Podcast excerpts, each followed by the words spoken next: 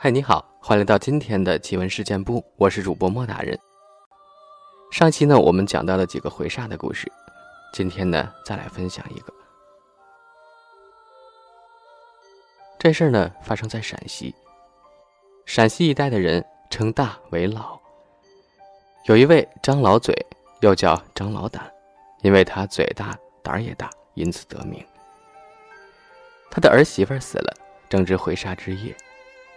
张出差在外，不知有此事。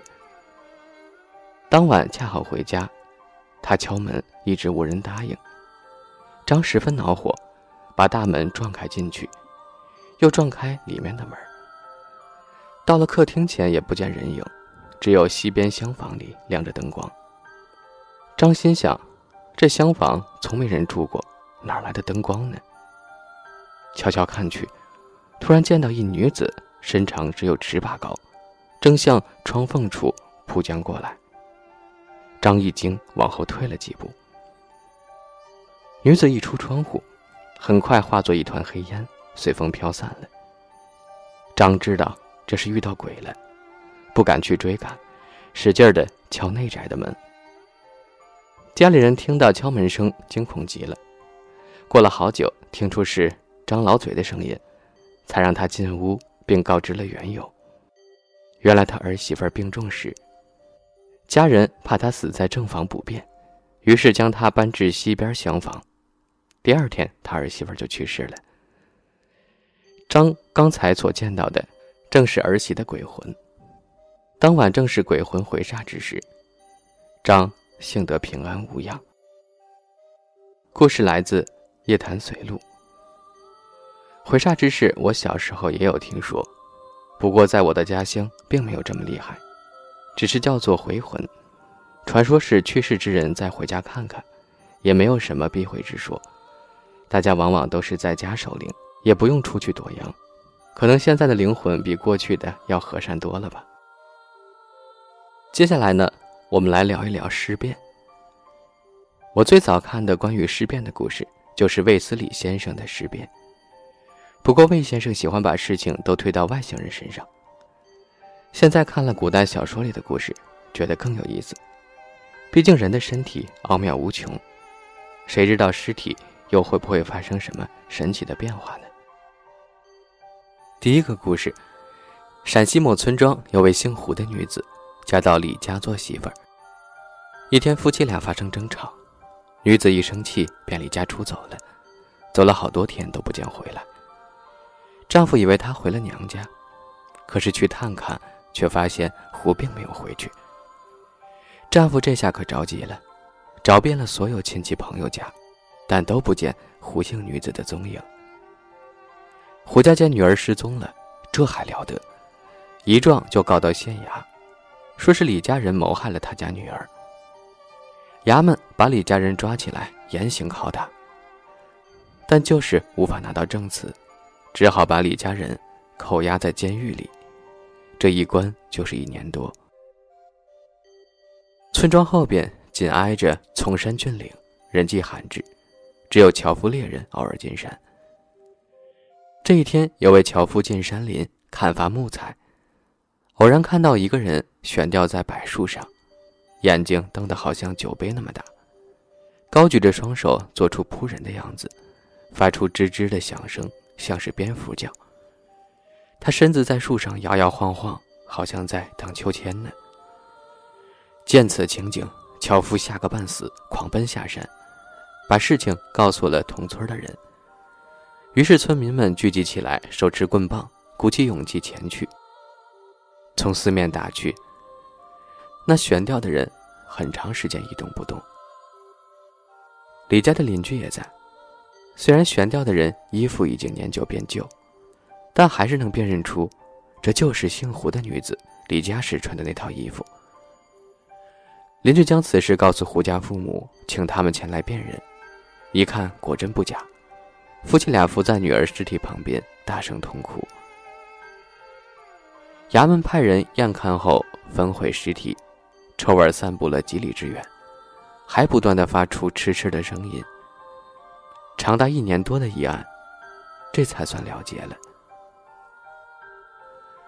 第二个故事，前辈某公没中进士前入京应试，为了避开喧嚣，他便寻了广渠门外的一座古庙寄宿。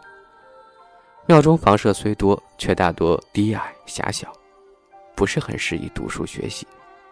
只有一所小阁楼，十分雅静高敞，就租下暂住。但寺里的和尚告诫他道：“住到这儿也可以，只是要提防强盗，后窗最好不要打开。”某公听后满口答应了。住了没几日，天气越来越热，某公暗想。夏天闷在屋里，古人就以为不宜。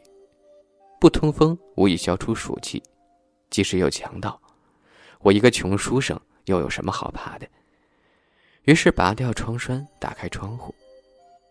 只见窗外是碧绿的田野，一望无际，景色十分宜人。阁楼下面是一片墓地，古墓一个挨一个，不下百余座，还有十几座。尚未落葬的新坟，只用砖在棺木外砌个井壁，堆在乱草之中。某公笑道：“对此正好取乐。”夜月当空之时，清风送凉。某公独自斟酒，边喝边倚窗远眺。最后又将酒洒在楼下墓上，表示祭奠之意。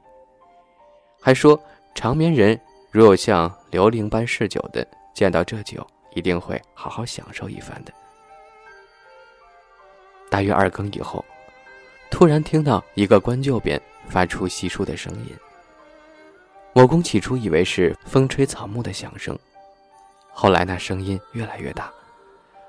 棺材的盖板突然陷落在地，一具尸体从里面爬了出来，全身雪白，两眼绿色。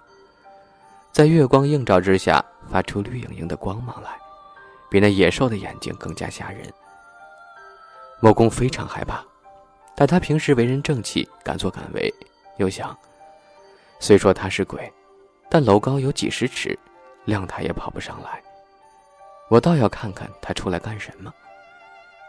于是吹灭屋中蜡烛，躲在黑暗中窥看。只见那尸体出来后。向棺柩叩拜了几下，那野草便神气般的合拢起来，看不出有人出入的痕迹。尸体僵了一会儿，突然瞪大眼睛，呼的一下向西而去，像风一般迅疾。某公惊愕不已，估计他一定还会回来，于是关上半扇窗，屏住呼吸，悄悄的等着。将近三更时分。月亮开始西落，那尸体果然回来了。转眼间，到了棺柩前，尸体正要叩拜。某公此时突然感到喉咙口发痒，止不住的大声咳嗽了起来。尸体慌忙起身，直盯着阁楼窗户。某公急忙关窗，不料用力过猛，窗栓脱落，一下子掉到楼下去了。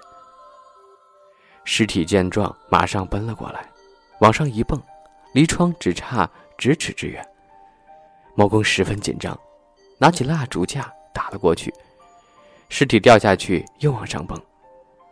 某公仓促间随手拿起一套书，使劲扑打，正好击中尸体的脑部，他一下子摔倒在地，再也不能动弹。某公这才下楼，敲开四僧的房门。把事情经过告诉了他，四僧大惊道：“哎，施主，再三关照过你，不是我多事，你为什么就是不听从？现在平白招致如此惊吓，你今晚就和我同睡吧，明日再想办法。”某公入睡后，多次从梦中惊醒。第二天，四僧召集十几个长工，带着武器去墓地。众人见到尸体都不敢走向前，过了好久才壮着胆子靠拢过去。众人用家伙把尸体掰动开来，只见他全身长满一寸多长的白毛，嘴巴一直咧到腮边十个手指如同鹰爪般锋利。四僧道：“怪不得一个夏季没有雨水，原来是这个旱魃在作恶。”报请官府来查验后，堆积柴火焚烧尸体，边烧他还发出唧唧的响声，还有很浓的臭味儿。再看某公用来打鬼的书，原来是《周易》的下卷。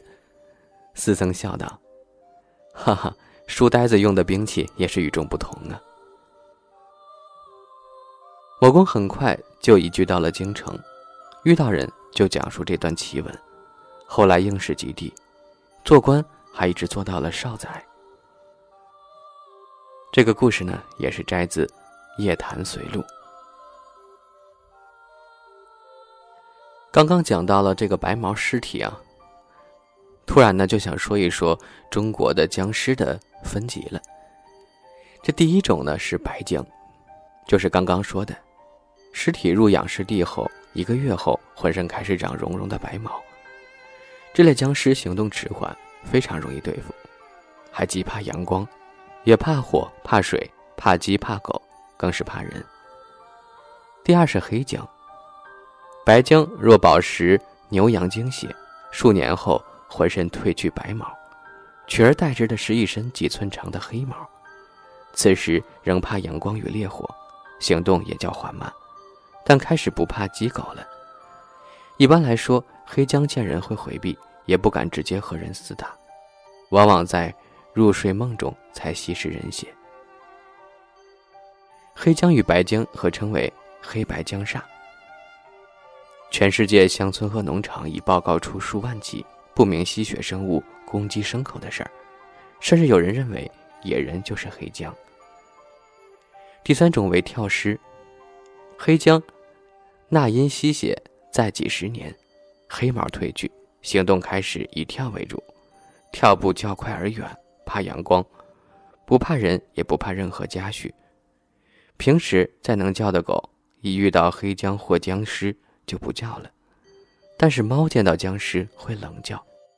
第四种飞式，由跳式那由阴月华而演变。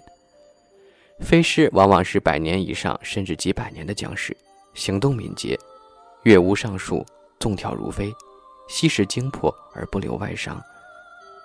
第五种僵尸，以近乎魔，名为靶，又称旱拔、火靶、干拔。